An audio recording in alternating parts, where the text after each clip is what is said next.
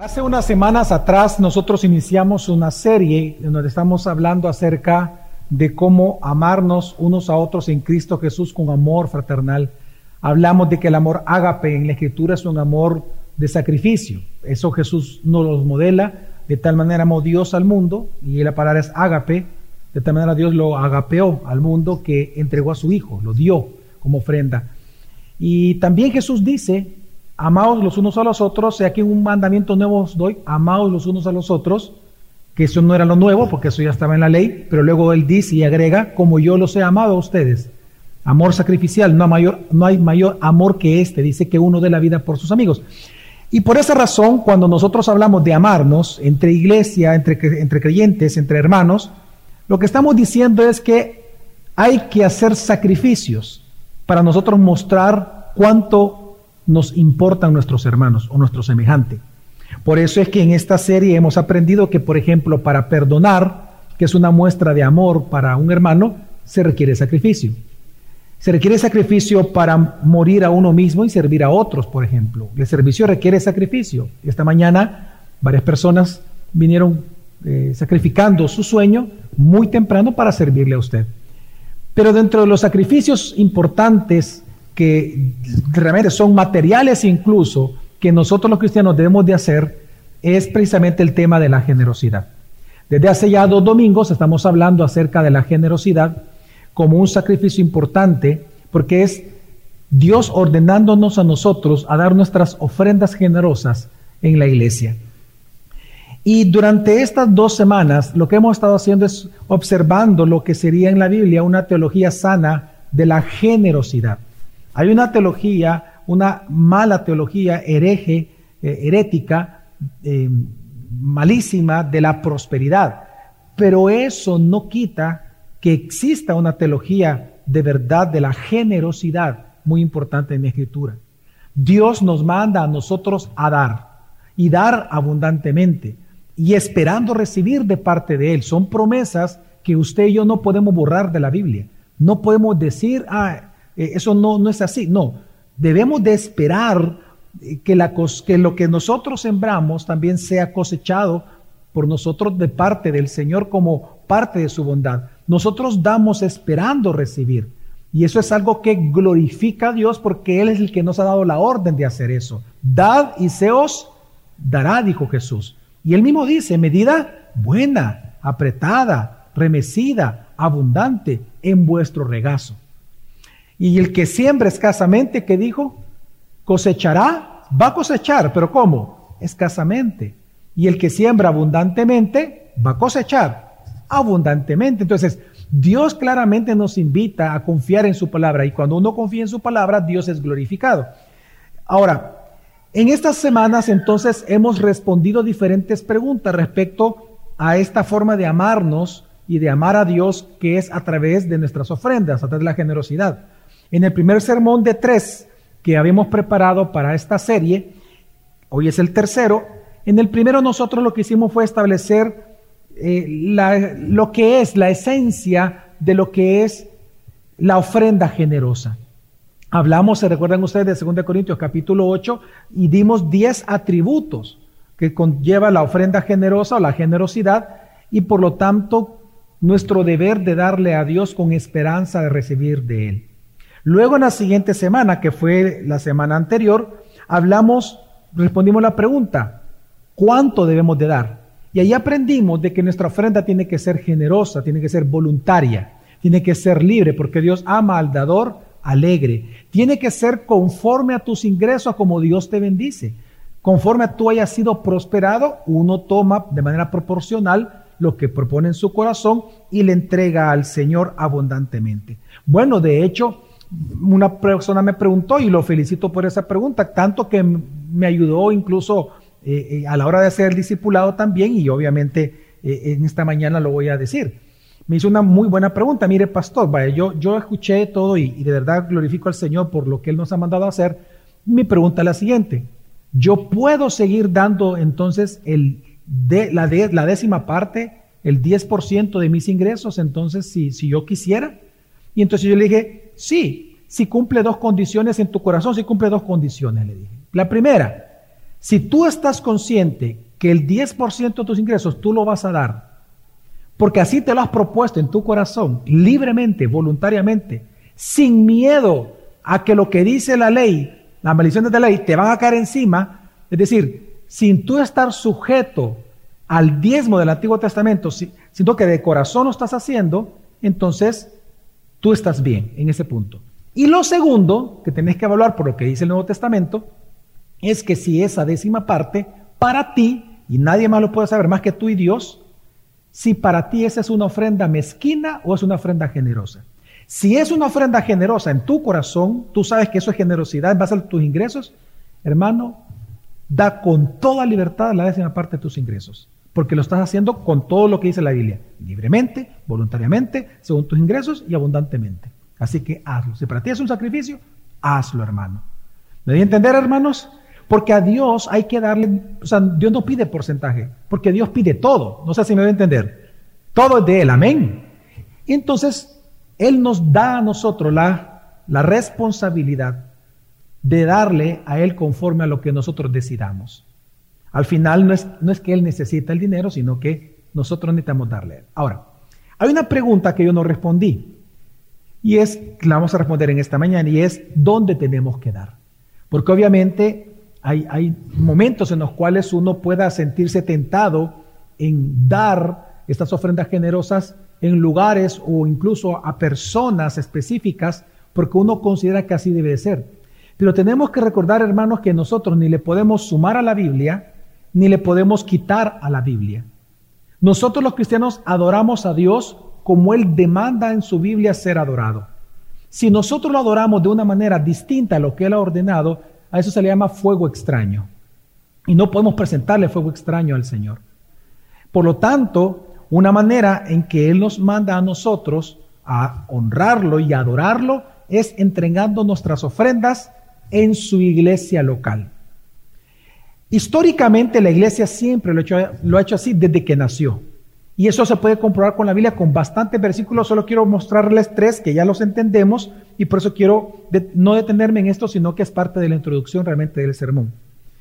¿Dónde tenemos que dar? En nuestra iglesia local. Y así siempre la iglesia lo ha hecho. Por ejemplo, en Hechos capítulo 4, capítulo 4, perdón, sí, versículo 34-35 dice eh, el doctor Lucas, no había pues ningún necesitado entre ellos porque todo lo que poseían tierras o casas las vendían, traían el precio de lo vendido y lo depositaban, vemos la palabra, lo depositaban a los pies de los apóstoles y se distribuía a cada uno según su necesidad.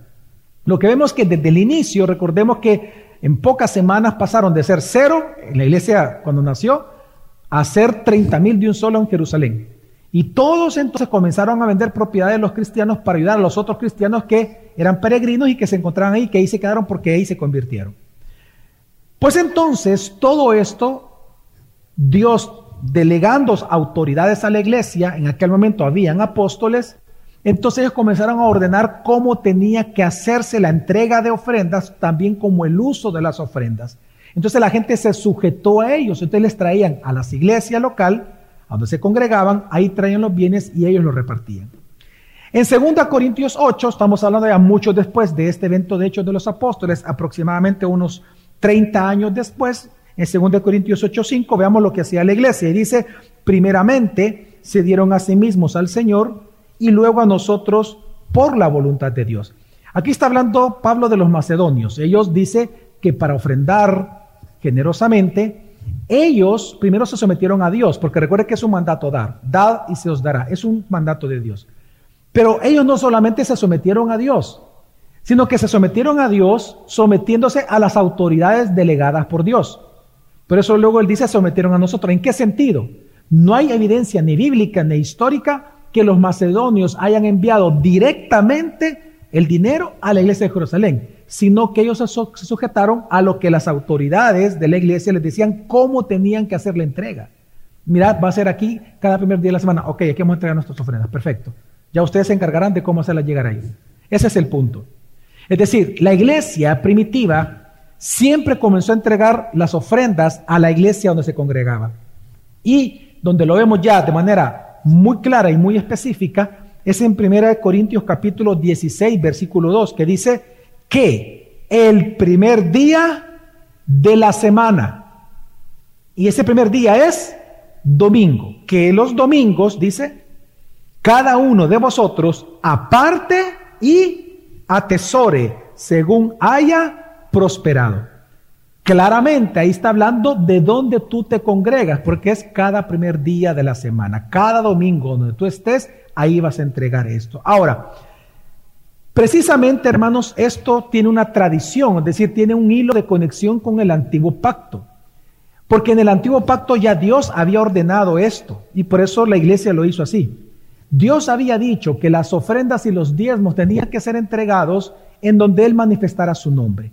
Cuando el tabernáculo estaba puesto, era en el tabernáculo. Pero cuando ellos andaban peregrinando, era donde Dios mencionaba su nombre. Es decir, donde, donde venía el profeta Moisés y comenzaba a predicar, ahí tenían que entregarse.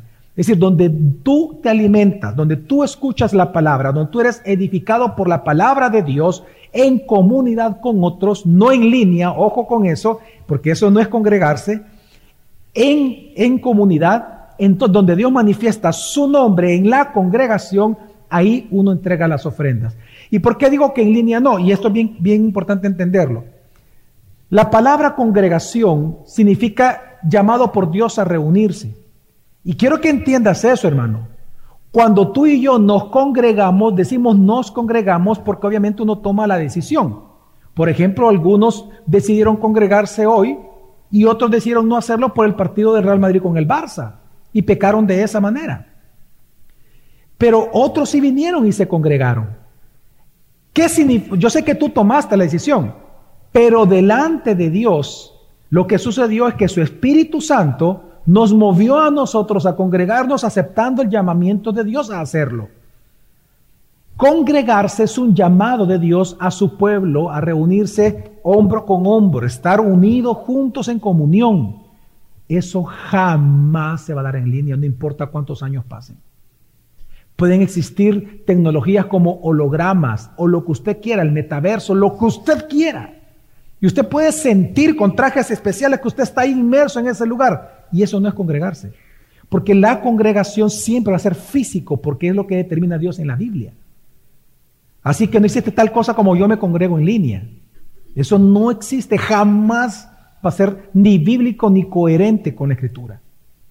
Entonces, por eso es que donde Dios manifiesta su nombre y tú te congregas, es ahí donde uno entrega las ofrendas. Ahora, la gran pregunta es, ¿para qué nosotros entregamos, o para qué Dios, más bien dicho, nos manda a dar en nuestra iglesia local. Porque muchas veces el meollo del asunto está ahí. La Jesús bien dijo que la codicia, el amor al dinero, es la raíz de todos los males. Entonces, ¿qué significa eso?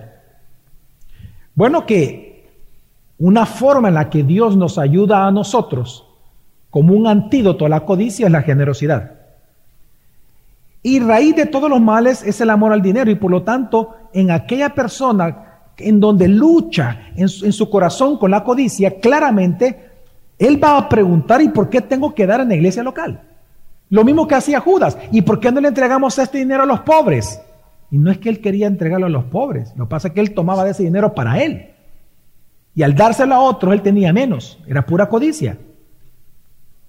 Entonces, algunas veces son preguntas normales que se puede hacer una persona al inicio en su vida espiritual y es, ¿por qué tengo que darlo a la iglesia local? Y Dios responde de dos maneras. Bueno, da una respuesta y, dice que hay dos razones por las cuales tú tienes que dar ofrenda en tu iglesia local. Número uno, para que ahí, ahí se va a administrar y se va a repartir según las necesidades como conforme las autoridades así lo dispongan. Uno es para ayudar a otros. Esa es la razón. Por ejemplo, aquí se ayudan a diferentes familias, diferentes personas de diferentes formas. Por ejemplo, hay un miembro de nosotros que es una persona que predica la palabra, es un pastor que predica la palabra, pero él se congrega todos los domingos con nosotros porque él predica en la tarde, en Cojutepeque, y él viene aquí y él es ciego. No sé si ustedes lo han visto, un hermano nuestro, una persona que, que, pues no tiene, no tiene visión, y él se fue hoy en, la, mañana ahí cargando con, una persona de la par que lo guiaba, con su gran canasta del amor para esta semana. Gloria al Señor. Y así nosotros, hay bastantes formas en que nosotros podemos ayudar a otras. Y lo hacemos de diferentes, no solamente con la canasta, estoy hablando bastantes formas. Eh, para eso son nuestras ofrendas, en primer lugar. Pero en segundo lugar, nosotros ofrendamos en la iglesia local para sostenimiento de los que trabajan en la iglesia, especialmente para aquellos que predican la palabra, para que los que predican el Evangelio vivan del Evangelio, precisamente. Entonces, pero precisamente ese punto es el que más controversia genera. Entonces, voy a hacer aquí una aclaración. A mis, amigos que nos visitan por primera vez en esta mañana, nuestros amigos que nos están visitando por primera vez, decirles que este tema que voy a tocar en esta mañana no es los temas de todos los domingos, sino que este es el tercero de una serie de tres entonces yo le pido a usted que a, a la persona que lo invitó, usted le pregunte, mire, ¿qué es lo que han hablado en los últimos domingos? Para usted entender por qué estamos hablando de esto. Simplemente vamos a responder una pregunta que no se ha respondido los domingos anteriores, ¿dónde hay que dar? ¿Y por qué? Y entonces la razón obviamente más para algunos, no para mí obviamente, pero para algunos más este, controversial es por qué entonces tenemos que dar para sostener a nuestros pastores. Y la respuesta es porque Dios así lo ha dicho. Entonces hoy, a través del sermón, hermanos, tengo un solo objetivo. Y es que tú puedas ser convencido por Dios de entregar tu ofrenda generosa en tu iglesia local. Es en tu iglesia local donde tú tienes que ofrendar generosamente. Ahí va la parte que le corresponde a Dios. Al César, lo que es del César. Y a Dios, lo que es de Dios. ¿Dónde? En tu iglesia local. Para eso yo le pido que me acompañe a la primera carta a los Corintios, capítulo 9, que fue la lectura que siguieron eh, de mano del pastor Héctor Rico. 1 Corintios capítulo 9, acompáñeme. Y mientras lo busca, solamente decirle que lo que estamos observando nosotros acá, hermanos, en este texto, es que Pablo está dando cinco razones del por qué los cristianos tenemos que entregar nuestras ofrendas generosas en la iglesia local para sostenimiento de los pastores. Es lo que él está haciendo ahí. De hecho, ya siendo más específico, en 1 Corintios 9, el texto que leímos, él va a responder una pregunta, él está respondiendo una pregunta y es, ¿por qué los pastores, por qué los ministros del Evangelio tienen el derecho de ser sostenidos por las ofrendas o de las ofrendas generosas de una iglesia local. En otras palabras, ¿por qué los pastores deben de vivir del Evangelio? Es lo que él va a defender, el apóstol. Ahora, el contexto es importante para nosotros entender lo que está hablando ahí, porque Pablo, eh, eh, eh, este derecho que él tenía, él renunció a este derecho por amor a ellos. ¿Qué significa que él renunció? Significa de que él ya no pidió ninguna ofrenda para él de parte de la iglesia de Corinto. ¿Por qué? Porque lo que sucedía, hermano, es lo que hoy en día muchas veces sucede. A Pablo, fíjese bien, la misma iglesia que él plantó, la misma iglesia que él se sacrificó para que naciera, a los mismos que él pasó enseñándoles por mucho tiempo, resulta que le estaban llamando ahora a Pablo un vividor. Y lo comenzaron a acusar de que era un falso apóstol, y lo comenzaron a acusar de que él era un aragán. Y comenzaron a acusarlo de que si él llegaba a pedir ofrenda, entonces es porque él era un vividor y un aprovechado. La misma iglesia. Entonces el apóstol Pablo lo que hace es establecer una defensa. De hecho, yo le dije a usted que el texto habla de cuántas razones le dije. Cinco. Pero realmente, si somos exhaustivos, son seis razones. Solo que yo diría cinco más uno. ¿Por qué? Porque la primera razón por la cual Él va a enseñar que tienes que seguir dando en tu iglesia local tus ofrendas es porque Él habla de derecho de apóstol. Y como ya no hay apóstol, este texto solo le pertenece a Él y a los apóstoles de aquel momento.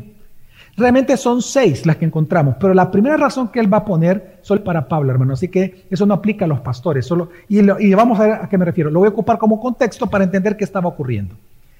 Bueno, Pablo lo que hace es que él comienza a defender su apostolado. Porque lo estaban acusando de, ser un ladrón, de ser un vividor.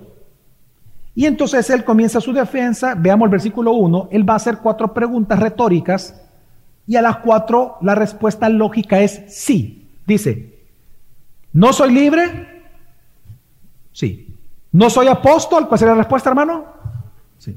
¿No he visto a Jesús, nuestro Señor? Él lo vio, recuerda, porque ese era, ese era uno de los requisitos para ser apóstol. ¿No sois vosotros mi obra en el Señor? Sí. Entonces, él le está diciendo, se dan cuenta, yo soy apóstol y va a defender, y sigue diciendo, versículo 2, si para otros no lo soy, no soy apóstol, por lo menos para vosotros sí lo soy, pues vosotros sois el sello de mi apostolado en el Señor. ¿Por qué le llama a la iglesia de Corintios su sello? Lo que él está diciendo es, la conversión de ustedes es lo que sella o la evidencia de que yo soy un apóstol de verdad. Así que en los versículos 1 y 2 es lo que él busca enseñar es, miren, hermanos, yo soy apóstol. Me digan que no lo soy.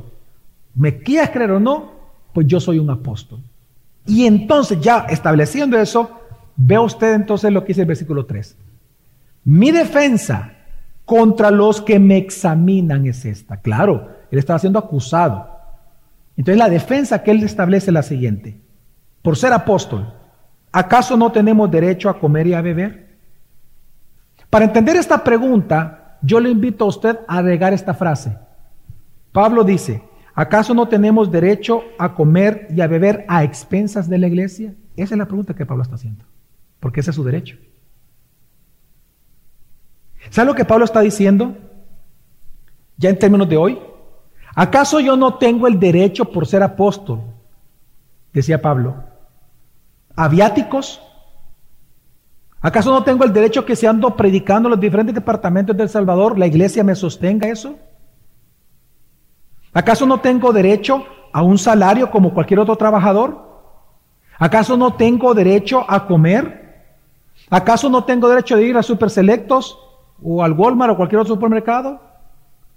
¿Acaso no tengo derecho a que se me dé un salario para pagar la gasolina?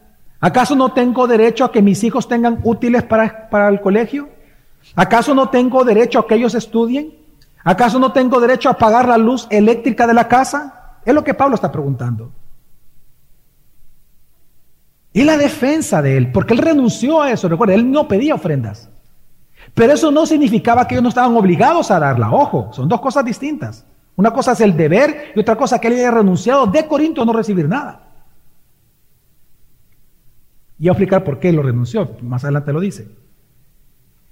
Y entonces, en este contexto, vea usted la defensa que él sigue haciendo, versículo 5.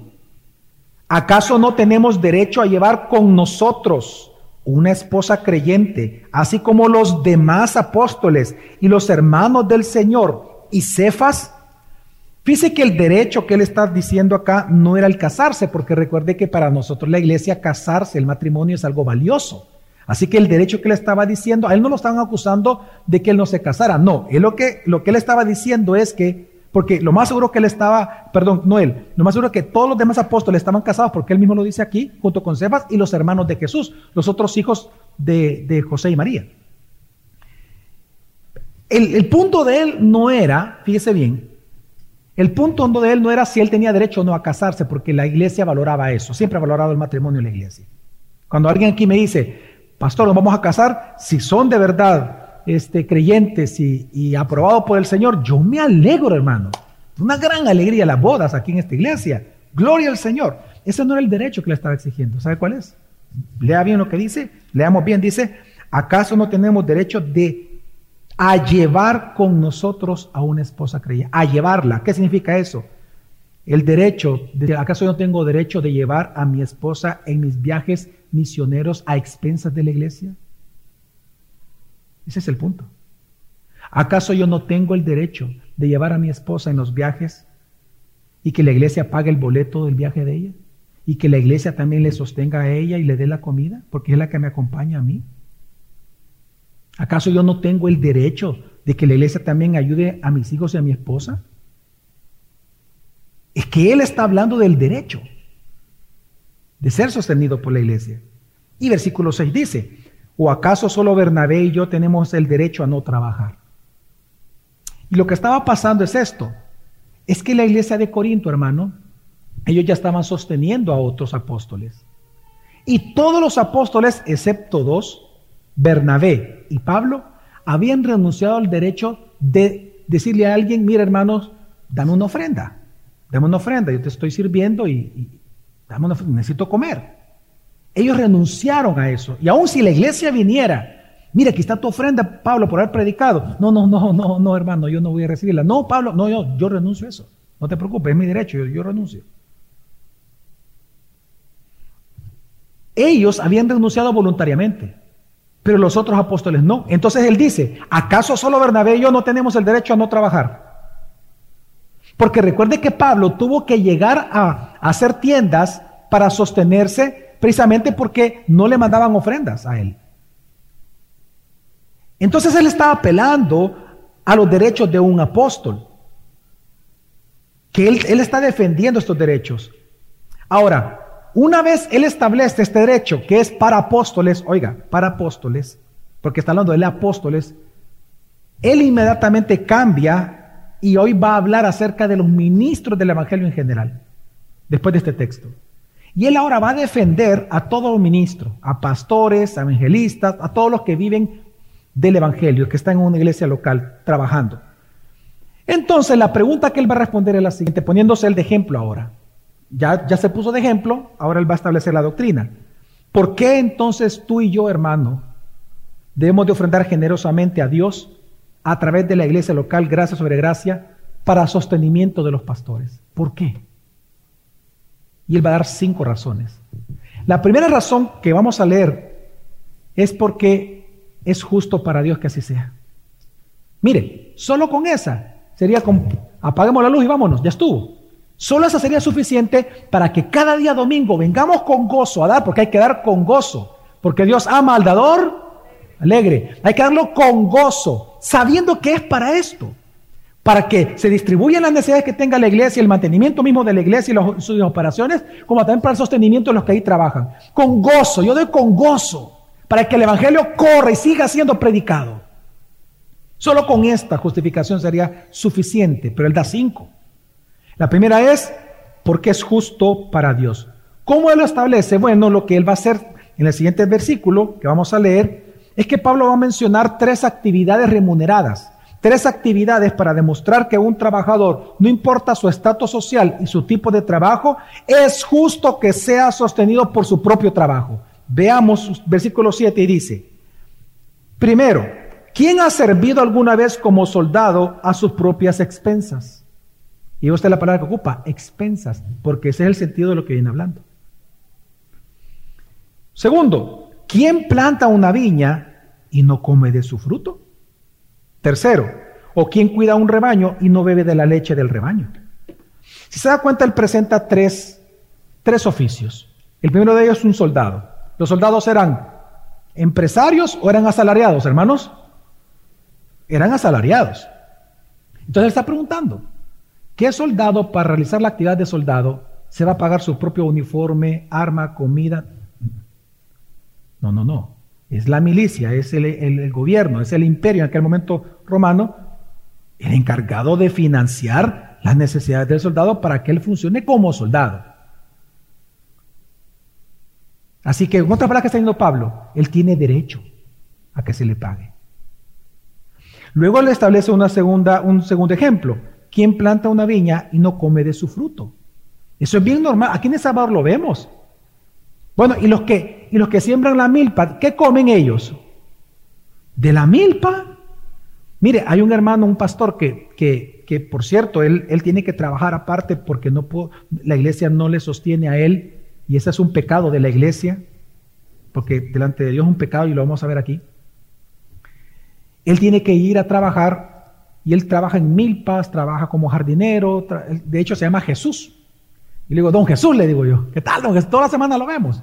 Y los, demás pastores también lo ven y lo saludamos y bromeamos entre nosotros. Hoy vemos a Jesús, veas, hoy vemos a Jesús, le digo al hermano. Él es pastor. Y, y cada vez que él cosecha de la milpa, siempre me lleva elotes.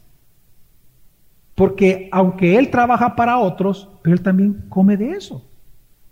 Entonces es lo que le está preguntando. ¿Quién sembrando? Aquí no sabemos quién es, si el dueño de la tierra o el que siembra, el trabajador. Pero ambos tienen derecho de comer de, la, de lo que siembran. Tercero, o quién cuida un rebaño y no bebe de la leche. ¿Sabe usted que ahí en, en, griego no es beber? Ahí es comer de la leche. Creo que Reina Valera incluso así lo dice, no estoy seguro, pero creo que así lo dice, comer de la leche. Hermano, ¿la leche se bebe o se come? ¿Ah? Se bebe. ¿Pero por qué dice se come? ¿Qué cree usted que, a qué se refiere Pablo? A los derivados de la leche. Mire hasta dónde va Dios. ¿Acaso no tiene derecho el pastor? ¿Y por qué pone un pastor de ovejas? Porque los pastores eran esclavos. Así que vemos tres grupos de personas de tres estatus sociales distintos. El asalariado, el dueño de la tierra y un esclavo. Y a los tres dice, los tres merecen, los tres tienen el derecho de ser sustentados por sus labores. Por lo tanto, aquí pasa algo. Cuando tú privas de este derecho a una persona, es antinatural. Es antinatural. El obrero es digno de su salario. Ahora, lo curioso es que estas tres, estos tres ejemplos que está ocupando Pablo son análogos a lo que un pastor hace en una iglesia. Nosotros somos soldados que luchamos una guerra espiritual desde el púlpito también. En segundo lugar, nosotros, es cierto, no plantamos maíz, pero plantamos la semilla del Evangelio, plantamos iglesias. Y en tercer lugar, nosotros pastoreamos no ovejas, sino personas que son las ovejas de Cristo. Es bien interesante que los tres ejemplos que ocupa Pablo son bien similares a lo que hace un pastor en una iglesia. Entonces, la primera razón es porque es justo para Dios. Es justo que se viva del Evangelio. Ahora, segunda razón que da Pablo. La segunda razón por la cual tú y yo tenemos que dar ofrenda generosa en la iglesia local para que los pastores y todos los que trabajen ahí sean sostenidos, hermano, es porque es conforme a la ley de Dios. Vea usted lo que dice Pablo, versículo 8. ¿Acaso digo esto según el juicio humano? ¿No dice también la ley esto mismo? Ok, detengámonos ahí. Pablo lo que está diciendo, hermano, es, Pablo está preguntando si pagarle a los pastores por sus servicios prestados en la iglesia, eso es meramente un argumento o lógica humana. Es lo que está preguntando. ¿Es un argumento humano nada más decir eso? La respuesta es no. Él mismo dice, ¿por qué? Pues la ley dice. Entonces Él va a decir ahora algo que manda la ley que está vigente al día de hoy, que es versículos 9 y 10. 9 al 11 vamos a leer. Dice, pues en la ley de Moisés está escrito, no pondrá bozal al buey cuando trilla. ¿Acaso le preocupa a Dios los bueyes? ¿O lo dice especialmente por nosotros? Sí, se escribió por nosotros. Porque el que ara debe arar con esperanza, y el que trilla debe trillar con la esperanza de recibir la cosecha. Si en vosotros sembramos lo espiritual, ¿será demasiado que de vosotros cosechemos lo material? Vamos a explicar este texto. Pablo está citando Deuteronomio 25, versículo 4, en donde dice simplemente un versículo corto en la Biblia, así dice, no pondrás bozal al buey que trilla. La pregunta es, ¿Acaso Dios dijo esto únicamente porque le preocupan los bueyes? Bueno, tenemos que entender que Dios cuida su creación, ¿verdad? A eso se le llama la providencia de Dios. Providente significa de que Dios cuida y guarda lo que Él ha creado. Él sigue cuidando su creación. Es un Dios providente. Sin embargo, bueno, perdón, en la Biblia lo vemos. Vemos cuando Él dice, eh, Miren, miren a la flor del campo, como, el, como Dios la, como Dios la qué, la hierba del campo, como Dios la viste, dice. Él mismo dice, vean los pajarillos, ninguno de ellos se preocupa, ellos no trabajan ni hilan y Dios les da de comer todos los días. ¿Por qué? Porque Dios se preocupa de su creación. Amén. Pero el texto, lo interesante, y esto es bien importante, es que es el, fíjense, en el versículo del capítulo 25, versículo 4. Si usted fuera en su momento a la Biblia, no ahorita, pero en su caso, si quiere hacerlo ahorita, se va a dar cuenta que todo el capítulo 24 y el capítulo 25 sabe de qué habla? De personas, no habla de animales. ¿Y de qué habla específicamente? Viene hablando de cómo usted y yo tenemos que amarnos con amor fraternal. Cómo tenemos que amarnos y cuidarnos unos a otros. Al más débil hay que cuidarlo, a la mujer hay que cuidarla, al hombre hay que cuidarlo, a los niños hay que cuidarlo. No vas a hacer esto, no vas a hacer esto otro.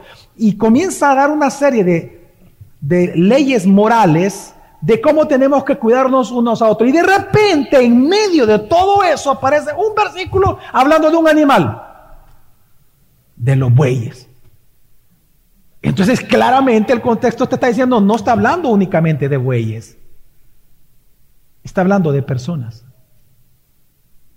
¿Y quiénes son estas personas? Pablo mismo lo dice. Lo dice de nosotros. ¿Quiénes son nosotros? Los ministros. Los ministros del Evangelio. Bueno, es interesante, hermano. Lo mencionaba en el servicio pasado, no lo pensaba decir en, el, en el sermón, pero por ejemplo, eh, uno de los padres de la iglesia en el siglo V, Gregorio Magno, en su libro, eh, lo recomiendo a los que, los que tienen llamamiento pastoral que lo puedan leer, eh, se llama La regla pastoral, un libro muy bueno. Hay muchas alegorías, pero, pero como, como libro pastoral es muy bueno. Y Gregorio Magno decía, mencionando el Antiguo Testamento en el primer templo, ¿se acuerdan ustedes, hermanos, que Salomón mandó a construir un, se le llamaba el mar de bronce? El mar de bronce era antes de entrar al atrio interior, ya al templo como tal, estaba en el patio. Antes de entrar, había, era enorme, porque estamos hablando de algo de dos metros y medio de altura, de bronce, un guacal, pues en Salvaña, un guacal, ¿ok? Imagínense un, guacal de bronce, de dos metros y medio de altura, un diámetro de 4.5, es decir, 4 y medio de diámetro, de bronce, y esto caía en una base cuadrada, sostenida a sí mismo por una cantidad de bueyes, bastantes bueyes así, que es lo que sostiene todo, esto. ¿Y qué de qué servía eso? De pila. Lo que hacían era el agua se, el, el guacal se llenaba y lo que hacían los sacerdotes y las personas que entraban al templo, al atrio, ahí donde se purificaban. ¿Y el agua de dónde salía? De la boca de los bueyes. Y entonces ellos se purificaban con el lago que salía de la boca de los bueyes. Y se lavaban y hacían todas sus ceremonias y entraban. Entonces, Gregorio Magno dice, vean ustedes cómo ahí se anuncia desde el Antiguo Testamento lo que los pastores van a hacer a través de la palabra cuando están predicando la palabra. Cómo edifican a la iglesia para su santificación personal. Entonces, la figura, yo lo que estoy diciendo es que la figura de los bueyes no era algo extraño en el judaísmo. Entonces, cuando viene Pablo, ya inspirado por el Espíritu Santo, dice, ¿acaso esto lo dice de los bueyes? No, lo dice de nosotros, los pastores.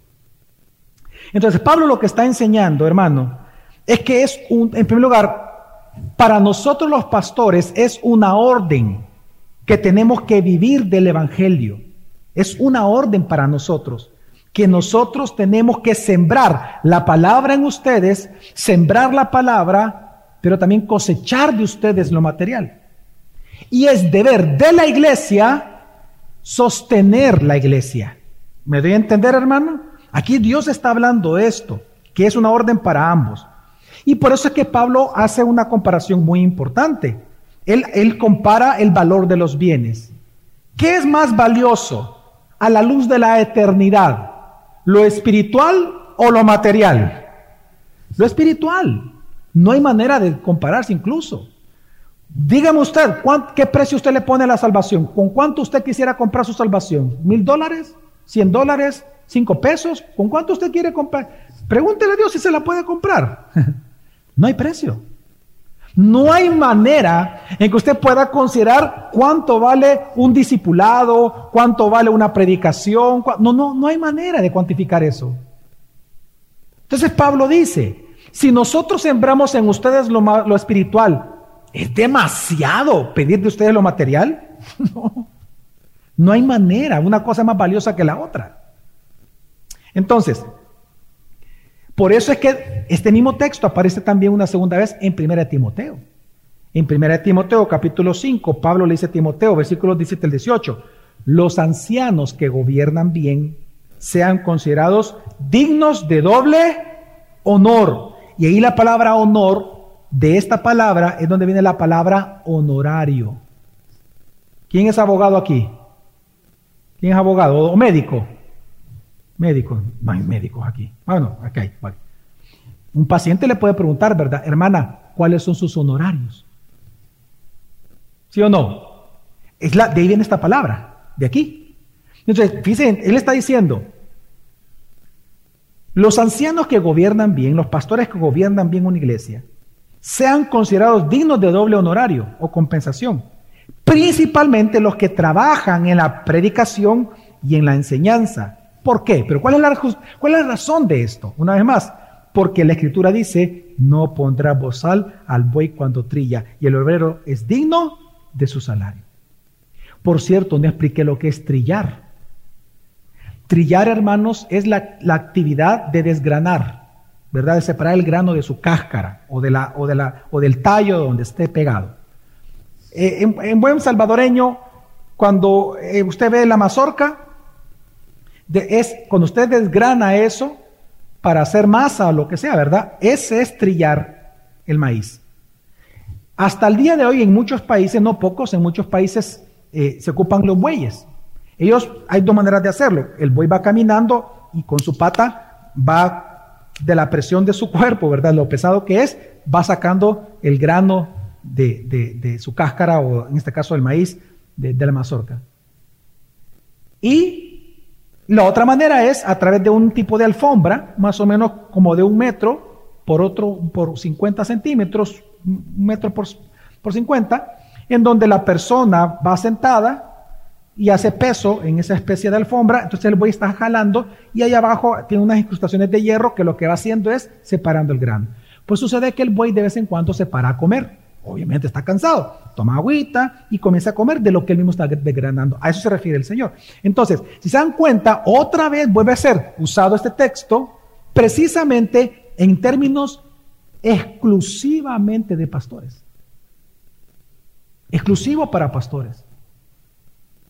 Así que, una vez más, la orden, hermanos, para nosotros los pastores, para los ministros del Evangelio, es predicar la palabra. Tenemos que enseñarla, tenemos que disipularla, tenemos que aconsejar, tenemos que bautizar. Amén. Dígame otra función que tenemos los pastores. Casarlos, ¿verdad? Consejería bíblica. Todas las funciones Dios nos ordena hacerlo. Ojo, pero nos lo ordena con la esperanza de recibir de usted. Es que sabe una cosa. Usted se imagina que pensemos en Don Jesús, así le dimos de cariño a Don Jesús, al que le conté, al pastor este. Yo Don Jesús le digo, a Don Jesús. A Don Jesús, la iglesia no lo sostiene. ¿Y sabe cuál es el problema de eso? Por ejemplo, como que usted me llamara, pastor, mi esposo lo acaban de atropellar, lo tengo que llevar al hospital, por favor, puede ir usted a verlo y orar con nosotros. No puedo, estoy trabajando, hermano, aquí estoy, eh, aquí estoy construyendo. ¿Usted se imagina que yo no viviera del Evangelio? Pastor, estoy mal. Tengo ansiedad, ataques ataque de pánico. Aconsejeme. No puedo, hermana, yo estoy en una reunión, una junta. Es que ese fue el problema el pecado grave de Nehemías capítulo 13. En Nehemías capítulo 13 viene Dios, viene Nehemías y lo que pasa es esto. Fíjate que Nehemías llega a la ciudad a verla. Y resulta que en lugar, los hermanos, resulta que en lugar, hermanos, de, de llevarlo a una casa para hospedarse, él se extraña que lo llevan al templo. Hermano, ¿el templo para qué es? ¿Para qué es un templo? Para adorar a Dios. ¿Saben para qué lo llevaron? le abren el, hermano, el atrio, donde tenían que entrar bien santificaditos y no se morían. Se lo abren y lo habían convertido en un hotel. Y estaba la cama, este, aquí vas a dormir. Y se va enojando el siervo de Dios. Y voltea a ver se da cuenta que el fuego estaba apagado en el altar. Cuando Dios había dicho, había dado la orden, nunca se apagará el fuego de mi altar y se apagó. Fue un tiempo oscuro, porque Israel estaba pecando de la misma manera en que antes había pecado y que fue llevado después al exilio. Entonces viene él y reúne a todo el pueblo y le dice, ¿por qué está sucediendo esto? Y le dicen, es que lo que pasa es que, ah, llama a los levitas, ¿por qué no están en el templo? Porque desde hace años ya nos están dando los diezmos. Y tenemos que darle de comer a nuestras familias. Entonces lo que hicieron los levitas, ve usted la, doble vergüenza para el pueblo de Dios. Primero que no le estaban dando los diezmos a los levitas. Y lo segundo, que a dónde creen ustedes que ellos buscaron chamba. ¿A quién ellos le pidieron trabajo? ¿A quiénes, hermanos? A las otras tribus.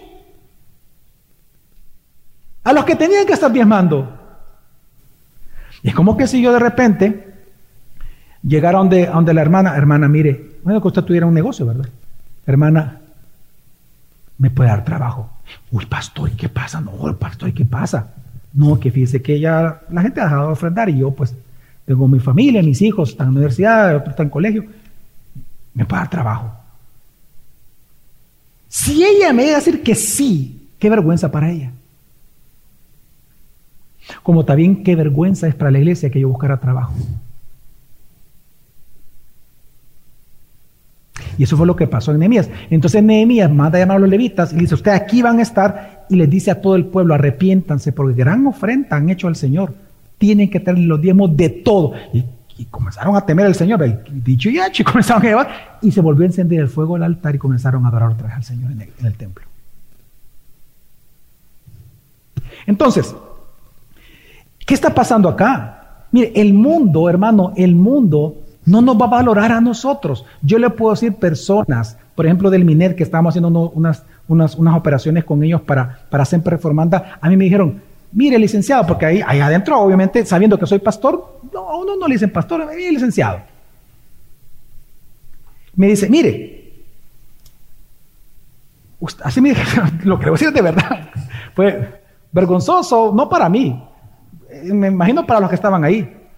Me dice, Mire, usted dedíquese más a predicar, me dijeron. dedíquese a predicar. La teología no sirve de nada en El Salvador, me dice. ¿Por quieren ustedes que, sea algo formal la teología en El Salvador? No, si no sirve de nada. Los abogados sirven, los médicos sirven, pero la teología. No, pastor, usted dedíquese a predicar, no, no se meta en esto de la educación. El mundo no va a valorar ni a los pastores ni lo que predicamos. Pero de usted sí se espera eso. Se espera que usted valore a sus pastores, a su discipulador, al que le sirve en el tráfico, a Giovanni, por ejemplo, al hermano Pedrito. Claro que tenemos que valorarlos. Son usted, porque lo espiritual, ¿cómo va a ser discernido? Espiritualmente, los del mundo no lo van a entender, pero usted sí. Así, para, para el mundo somos escoria. Así que hermano, cuando usted le da al siervo de Dios, ¿sabe quién usted le está dando? A Dios. Y por eso Dios manda a la iglesia. Porque Él ha ordenado que los que viven del Evangelio, pero que los que predican el Evangelio vivan de eso. Y es deber de la iglesia sostener. Tercera razón. Bueno, debemos de dar a la iglesia porque así lo ha hecho siempre la verdadera iglesia de Cristo. Vea usted lo que conmigo, por favor lea conmigo el versículo 12. Dice, si otros tienen este derecho sobre vosotros, ¿no lo tenemos aún más nosotros? Sin embargo, no hemos usado este derecho, sino que sufrimos todo para no causar estorbo al Evangelio de Cristo. Vamos a explicar dos partes de este texto. En primer lugar, Pablo dice, si otros tienen este derecho sobre nosotros, no tenemos más aún nosotros. Ok.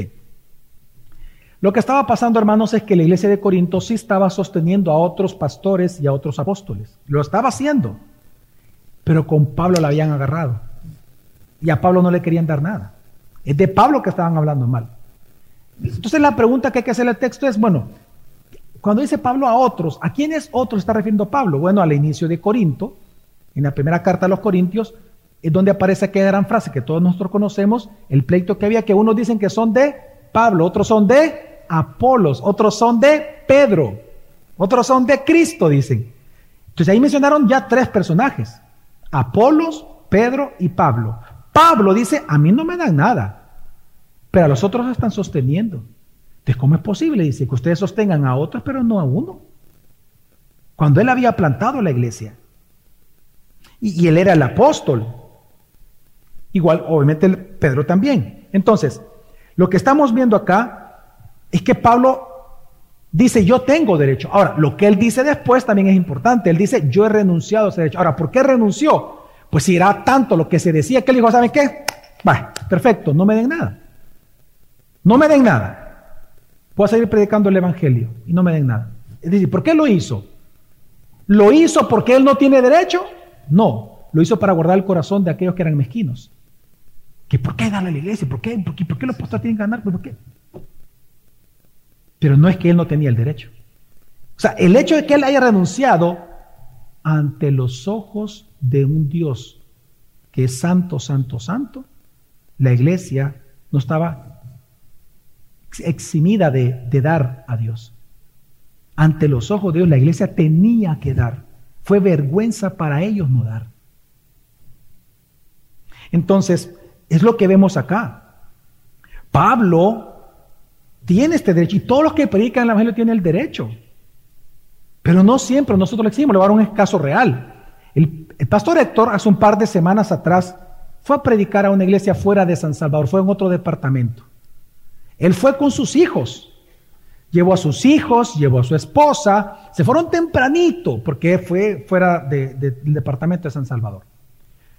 Se fue temprano para llegar temprano, estaba, llegó al mediodía porque cerca del mediodía era el servicio, termina después de mediodía y cuando uno termina, más que todo servicios como este, uno sale como, ¿con qué? Con ganas de qué? De comer, ¿verdad? Con hambre. Entonces, el pastor Héctor al terminar, me estaba contando que viene el pastor de la iglesia y le dice, bueno vos, y así como, como chero, bueno, le pega el, sopapo aquí en el hombro, bueno, y después la mano, pastor Héctor, calidad, gracias por predicarnos la palabra, que te vaya bien. ¿Ya? Ni agua, ni comida, ni invitación a comer, ni ofrenda, ni nada. ¿Qué hizo el pastor Héctor? Bueno, como Pablo, él renunció a su derecho. ¿Cómo? No le dijo nada. Hermano, para suplir cuando quieras, estoy aquí para ti. Hijo, vamos, papi, pero tengo hambre. Vamos, vamos, no se preocupen, vamos, ven, vamos, vamos. Y me contó, y papi, tenemos hambre, los niños tan chiquitos. Papi, papi. Hijo, tranquilo, yo los voy a llevar a comer, no se preocupe. Y él no dijo nada, callado. ¿Por qué no renuncia a ese derecho? De hecho, tengo que preguntarle esto a los pastores algo que, a mí me ha ocurrido, no sé a ellos, pero en 20, bueno, más de 22 años de, de que tengo el privilegio de estar casando personas aquí de la iglesia, solo dos familias en 22 años me han dado ofrenda por casarlos. De nadie. En 22 años solo dos familias me han dado ofrenda. Y yo he renunciado a eso porque yo no, yo no, yo jamás voy a cobrar por eso. Porque no un cobro, yo no voy a pedir ofrenda ni por, ni cuando voy a predicar a otra iglesia, pues. Yo le digo, no, hermano, yo, ay, si yo le contara cuánto yo he renunciado, hermano, que a uno le quieren dar. Más aún iglesias que son pobres. No, ahí sí, de verdad que hasta, hasta uno, uno es el que tiene que dar realmente. Pero aún con iglesias que yo le yo me voy a reservar los nombres, pero iglesias grandes, fuertes, no, hermano, no, no. Pastor, no, no, no, no. Es mi derecho, le digo, eso es lo que le digo, es mi derecho, yo se lo agradezco, pero es un trato entre Dios y yo, pero eso no exime a los demás de dar. Ojo. El que yo renuncie no significa que ellos no tienen que dar. No sé si me va a entender, hermano. Hermanos, hermanos todavía me aman. Ok, perfecto. Así que Pablo tuvo que hacer tiendas para sostenerse porque la iglesia no lo estaba sosteniendo. Así que el hecho de que nosotros nos callemos y estemos haciendo tiendas, eso no significa de que tú no tengas la obligación de dar tus ofrendas en tu iglesia local. Amén. Cuarta razón por la cual tenemos que dar a la iglesia local, hermano, porque es conforme al propósito inmutable de Dios ¿Por qué decimos que el propósito inmutable? Porque Pablo ahora va a hacer algo de verdad impresionante, algo de verdad eh, eh, extraordinario. Él va a ocupar algo de la ley de Moisés que se estaba viviendo en el tiempo de él todavía, para ponerlo como un ejemplo de lo que hoy se tiene que hacer en el nuevo pacto. Y él va a demostrar que hay un hilo de continuidad en el espíritu detrás de parte de la ley de Moisés. ¿En qué sentido? Versículo 13 dice, ¿no sabéis que los que se desempeñan los servicios sagrados comen la comida del templo y los que regularmente sirven al altar del altar reciben su parte? Hermano, ¿de qué templo Pablo está hablando en ese momento? ¿De qué templo? ¿De, Artemis? ¿Del templo de Apolos? ¿De qué templo está hablando aquí, hermano? Del templo de Herodes. Recordemos que en el tiempo que Pablo escribía esto, no se había destruido el templo de Herodes. Todavía estaban haciendo ese sacrificio. Los no convertidos, el judaísmo no convertido, estaba haciendo sacrificios según la ley de Moisés. Entonces Pablo inspirado por el Espíritu Santo, hace un match, un link. Y él dice, vean hacia allá. Y vean cómo los sacerdotes del antiguo pacto hasta el día de hoy están viviendo de las ofrendas que llevan las dos, las once tribus actualmente. Es decir, él mismo está diciendo, ¿no sabéis? De usted la pregunta. Y luego dice, y los que regularmente sirven al altar, del altar reciben su parte. Es decir, Pablo extraordinariamente está validando el espíritu detrás de la ley de Moisés de que los ministros del pacto tienen que vivir de las ofrendas del pacto. Él mismo está validando y establece relación. ¿Cuál, ¿Cuál, es la relación que establece? Que así como los sacerdotes del Antiguo Testamento vivían de los diezmos y las ofrendas, Hoy los ministros del Evangelio tienen que vivir de las ofrendas. Es lo que le está diciendo. Y en este texto hay dos verdades importantes. Una verdad es que tus ofrendas tienen que ser generosas, ya lo hablamos, tienen que ser periódicas, sistemáticas, según Dios te haya prosperado, y deben de ser entregadas en tu iglesia local. Amén. Amén. Pero segundo, algo que está diciendo también el texto, hermanos, es que tú lo haces con la esperanza y con la conciencia, más bien dicho, más que esperanza, es la conciencia de que también es para sostener a tus pastores. Y esa conciencia la tienes que tener. Y es parte de tu alegría del dar. Porque Dios ama a todo alegre. ¿Y sabe qué? Una pregunta bien importante, y yo suelo hacerlo muy poco, pero hay textos para eso, pero lo voy a hacer en esta mañana. Voy a citar un texto que no es bíblico, pero es parte de lo que ocurría en aquel momento. Hay un documento, hermano, que ya para el tiempo, a finales de los años de vida de Pablo, ya circulaba entre iglesia, entre la iglesia verdadera. Un documento que habla de las costumbres de los cristianos, de una iglesia recién nacida, de una iglesia que se llama hasta el día ahora primitiva, ¿verdad? Cuando nos referimos a ese, tiempo, a esa época de, de la historia de la iglesia. Ese documento es valioso, no es palabra de Dios, pero es valioso en el sentido que a usted y a mí nos enseña cómo eh, la iglesia se comportaba. De hecho, esto que le voy a mencionar, este documento, se ocupaba realmente como una especie, digamos, de discipulado. Se puede comparar a un discipulado. Era un manual de vida, un, manual de moral. Y ahí se describe cómo los cristianos interpretaron las palabras de los apóstoles, porque recuerda que en aquel momento no se había terminado de, escribir todo el canon bíblico. Entonces, aquí donde se lee cómo ellos realmente interpretaban los textos del Antiguo Testamento, pero bajo la luz de Cristo, ya porque estamos hablando de cristianos. Este documento se repartió entre muchas iglesias cristianas y los apóstoles nunca hablaron mal de este documento. O sea, nunca lo suspendieron ni nada. ¿Cuál documento estoy hablando? Se llama la Didache, ¿verdad? Que se le conoce como la enseñanza de los apóstoles. Es un documento bien pequeño, usted lo puede encontrar ahora, ya está traducido al español, y como le digo, es un manual de comportamiento cristiano. Usted puede ir las costumbres que los cristianos comenzaron a practicar. Pues bueno, en el artículo 13 dice el primer párrafo, párrafo 1. Pero todo profeta verdadero que desee establecerse entre vosotros, está en pantalla, que desea establecerse entre vosotros, es digno de su comida. Cuando habla de profeta, fíjese bien, Recordemos que el tiempo en que los apóstoles y los profetas estaban presentes. La función de un apóstol, hermano, era establecer la revelación de Dios en las iglesias. Ellos llegaban y decían, hermano, esto es palabra de Dios. El canon estaba siendo inspirado en aquel momento. Pero ¿quiénes se quedaban en la iglesia? El apóstol estaba solo tres días, cuatro días, tres días y se iba a, a seguir plantando. ¿Quién se quedaba a rumiar la doctrina, a enseñar la doctrina? Los, los profetas en aquel momento. Al inicio eran los, los profetas. Ellos comenzaron a establecer la doctrina y fue luego que comenzaron a establecer ya pastores que se quedaban ahí mismo en las iglesias. Así que el que traía la revelación eran el apóstol y el profeta la continuaba.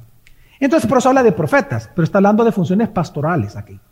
Entonces, por eso dice, pero todo profeta verdadero que desee establecerse entre vosotros es digno de su comida. En otras palabras, le está diciendo, recuerda que un manual, este era un manual, le está diciendo a las iglesias, tiene que sostener a tus pastores, tiene que sostener al profeta, al que te predica. Y por cierto, ¿qué texto ellos ponen como referencia? ¿Qué texto? El que estamos predicando en este momento. Veamos el párrafo 3, dice, siempre el artículo 13, párrafo 3. Así pues, todas las primicias del producto del lagar y de la tierra de trilla de tus bueyes y tus ovejas, se las llevarás y darás como primicias a los profetas. Porque son vuestros qué? Sacerdotes principales. Es decir, ellos siguiendo la enseñanza del apóstol Pablo, ellos reconocen que hay una función sacerdotal de alguna manera, por lo menos de predicación y enseñanza, en los ministros del Evangelio. Todos somos sacerdotes ahora delante del Señor. Amén el sacerdocio del creyente. Pero por eso ellos dicen principales, porque están hablando de los que presiden también. Entonces es interesante que ellos ya de por sí traían las ofrendas a la iglesia local donde se congregan. Estamos hablando aproximadamente casi 30 años después de la muerte de Cristo, que es que estamos leyendo. 30, 40 años. Párrafo 6, siempre el artículo 13, y oiga lo que dice. Igualmente, cuando abras una jarra de vino o de aceite, ¿sí? cuando usted abra, por ejemplo, eh, eh, la bolsa de pan, ¿verdad? Cuando abra la, el queso Filadelfia en su casa, la bolsa de salchicha, lo que sea, ¿verdad? Dice, toma las primicias y dalo a los profetas. Y del dinero, y del vestido, y toda posesión, toma las primicias, según te parezca bien. ¿Según qué? Claro, porque ¿cómo tienen que ser las ofrendas? Aparte de generosas, tienen que ser qué? Voluntarias. O propusiste en tu corazón. Según te parezca bien y dalo según qué. Porque es un mandamiento dar, dar, y se os dará. Esto es lo que hacían nuestros hermanos. La iglesia siempre lo ha hecho. Es inmutable. Hay un principio detrás. Hay una conexión. Hay una tradición que hay que respetar que Dios lo impuso. Ahora, esta conexión de Dios con su palabra nos enseña algo importante, hermano. ¿Se dan cuenta? El centro de todo esto es que Cristo así lo hizo con nosotros. Al final, ¿por qué lo hacemos? Porque Cristo lo hizo con nosotros entregando su vida por ti y por mí. Él siendo rico, dice la Escritura, Él se empobreció para que tú y yo fuésemos ricos en salvación, en gracia, en paz, en redención, en justificación, en gozo. Hermano, Él no escatimó. Jesús no escatimó para darse a sí mismo por ti. Y Él es nuestro modelo. En Cristo damos ahora, todo, o sea, todo es de Dios. Es lo que tratan de decir también ellos aquí en ADH. Es que todo es de Dios. ¿Por, ¿Por, qué me voy a quedar con algo si todo es de Dios? Así que cada uno tiene que ver como propone en su corazón. Porque todo ya es de Dios. Y el modelo es Cristo. Y eso es importante para nuestros amigos y amigas de esta mañana. Yo sé que para ti una predicación como esta puede ser de verdad difícil. Y, puede sonar a ti como, otra vez de pisto y lo que, como tú, está bien, está bien, pero yo te pido que te centres en esto. Hay una buena noticia detrás de todo esto, para ti. ¿Y cuál es? Que si Dios da, da explicación tan impresionante, tan específica de cómo los pastores tienen que ser cuidados y así también hay textos de cómo entre hermanos tenemos que ser cuidados, ¿te imaginas cuánto Dios te quiere cuidar también a ti? Tú no estás aquí por casualidad. Dios te ha traído para que tú, si te arrepientes de tus pecados creyendo en, la ofrenda de Cristo, de su propio cuerpo como el cordero inmolado que murió por ti en la cruz, y si tú crees que Él resucitó al tercer día, y confesando tus pecados a Él entonces, pues hermano, yo de verdad, amigo, te doy la bienvenida al reino de Cristo. Tú y yo somos hermanos a partir de ahora. Yo, te pido que no te pierdas en, lo que los pensamientos codiciosos nos dicen. No, no, no te pierdas de, la gran enseñanza para nosotros, que Dios es un Dios dador. Y Dios nos provee y Dios nos cuida. Hoy estoy predicando de cómo Dios cuida a sus siervos. Pero llevamos meses hablando de cómo tenemos que cuidarnos entre nosotros, en general. Así que toma el ejemplo de que Dios también tiene que cuidarte a ti. En Cristo Jesús quiere cuidarte. Amén. Y quita razón para ir terminando, por lo cual tenemos que dar nuestras ofrendas en las iglesias locales. Y para mí esta es, bueno, la joya de la corona. Porque Jesús lo ordenó. Porque Jesús nos mandó. Diga, hermano, hermano, vean para acá por un momento. ¿Acaso es necesaria otra razón que esa?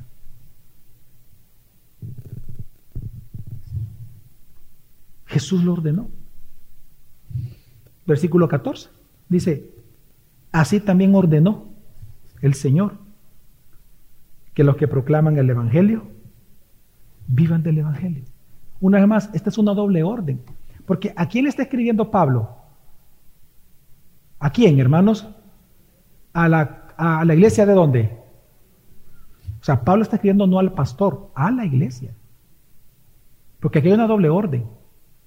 Tanto los pastores tienen que aprender a renunciar a los trabajos seculares para dedicarse al ministerio, como también es una obligación de la iglesia dar sus ofrendas generosas en la iglesia local donde se congrega y se alimenta.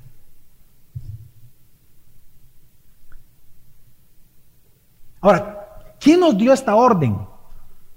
Jesucristo. Pero la pregunta es, ¿cuándo? Pastor, ¿dónde está eso en la Biblia? Porque dice que Dios lo ordenó. ¿Dónde está eso en la Biblia? Claro que está. Cuando Jesús manda a sus doce apóstoles a predicar, en Mateo 10, 9 al 10, Jesús dijo, a ellos les da la orden, no os proveáis de oro, es decir, no, no lleven con ustedes oro, dinero, ni, ni de plata, ni de cobre para llevar en vuestros cintos, ni de alforja para el camino, ni de dos túnicas, ni de sandalias, ni de bordón. Es decir, yo te envío a predicar, pero como yo te envío a predicar el Evangelio, hey, no trabajes para llevar todo eso encima. No. La pregunta lógica del predicador es, bueno, ¿y entonces cómo voy a comer? Y viene, viene Jesús y dice, porque el obrero ¿Es digno de qué? y después de eso les dice, cuando entren en la casa, coman los que ahí les den. Es decir, ¿cuál es la paga del predicador? Lo que la iglesia le dé. Esa es la paga. Y por eso la iglesia debe dar. Porque así como usted trabaja en, telefónica, en, no sé, en, no sé dónde, pues, en cualquier empresa, en su bufete, en su clínica, Dios nos ha dado a nosotros un lugar de trabajo. Y tenemos que predicar el Evangelio y para eso nos preparamos y estudiamos y nos esforzamos. No estamos quemando las pestañas, los pastores están estudiando, su cerebro está estudiando formalmente. Y seguimos y seguimos y preparándonos. Porque ese es nuestro trabajo. Y debemos de esperar en la paga. Y incluso también cuando Jesús manda ya no a los doce, sino a los setenta y dos discípulos a predicar. Dijo, dio la orden, Lucas 17, permanecer entonces en esa casa, comiendo y bebiendo lo que os den, porque el obrero es digno de su salario, no os paséis de casa en casa. Es decir, no menosprecien la paga. Sí, porque usted se imagina, ¿verdad? Que de repente está el predicador en una casa y el otro predicador en otra casa y escucha que están haciendo carne asada y a usted le están dando medio tamal. Dice el otro, el otro que es el gran carnón. No, hermano, usted come lo que le pongan. Y dale gracias al Señor. Mire, le voy a contar una experiencia de verdad. Esto no lo conté en el servicio pasado, que usted me cae mejor que lo. No, no. no. del servicio, no lo conté el servicio pasado, ahorita se me acaba de venir a la mente. Yo fui a predicar hace algunos años a una iglesia aquí eh, en La Libertad. Y estando en La Libertad, una iglesia muy pobre. O sea, cuando digo pobre, usted sabe cómo es la pobreza en nuestro país, ¿verdad? O sea, pobre, pobre, ¿verdad? Era eh, gente muy necesitada. Entonces yo estaba predicando y, fue, eh, de hecho fue debajo de un palo, ¿verdad? Estaba la casa del pastor ahí. Él, él era trabajador de, un, de los dueños de la tierra de ahí, él trabajaba en la milpa. Y, pues tengo un palo y estaba, yo estaba predicando. Terminé de predicar y los hermanos bien hermosos, bien bonitos, todos juntos, oramos y todo bonito. Al final me dice, pastor, mire, ¿qué le tenemos una ofrenda? Hermano, como, ya le digo, ¿cómo van a dar ofrenda? No, no, no, no, no, no, no, no recibo ofrenda. No, pastor, mire, es una comidita. Ah, bueno, hay que cambiar la cosa, le dije yo. entonces, no, mire, pastor, es que es la costumbre que hacemos aquí, me dice, que después del sermón tenemos pancito y matamos las mejores gallinitas porque iba a venir usted y queríamos comer con usted. Ah, vaya, me parece, hermano. Va. Entonces todos nos sentamos y traje también a las señoras con los guacales, ¿verdad? Llenos de panes tapados así con, con, con, con, una manta. Y entonces ponen ahí la, el guacal lleno de panes de, gallina y oramos. Bueno, pastor, y no es ni exageración, porque por ahí estaba mi esposa y, y le puedo decir de que eh, pasó lo siguiente, dijeron, pastor, usted tiene que ser el primero. De verdad, sí, con gusto. Se sacaron el pan, estaba envuelto en servilleta, y entonces, y todos callados, viéndome. Entonces yo le hago así, ¡Ah! qué rico, olía bien rico, qué rico huele, hermano, qué bonito. Este pan lleva pasas, les dije yo. ¿Ah? No, pastor, son moscas, y le hacen así. Estaban pegadas en la mayonesa. Y el pan, lo que menos se le miraba era pollo. Hermanos, no menos de 20 moscas había en mi pan. Y todos estaban esperando que me lo comiera. ¿Qué creen que hice? ¿Qué dice el texto bíblico?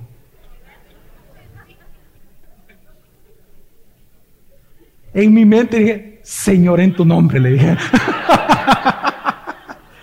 me lo comí.